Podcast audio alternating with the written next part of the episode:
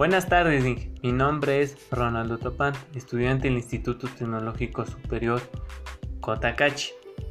El tema que vamos a hablar hoy es del ciclo de vida del producto turístico.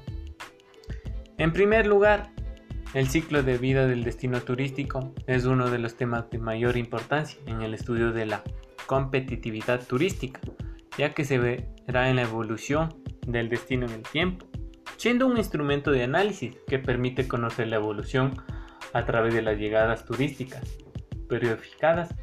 En cambio, en el ciclo de la vida de un producto turístico también se refiere a las ventas de un producto en sus diferentes etapas. Se identifican como la introducción, el crecimiento, la madurez y el declive. Por esta razón, su consumo es simultáneo a su fabricación real, de manera que el producto se crea realmente al mismo tiempo que se consume. Gracias.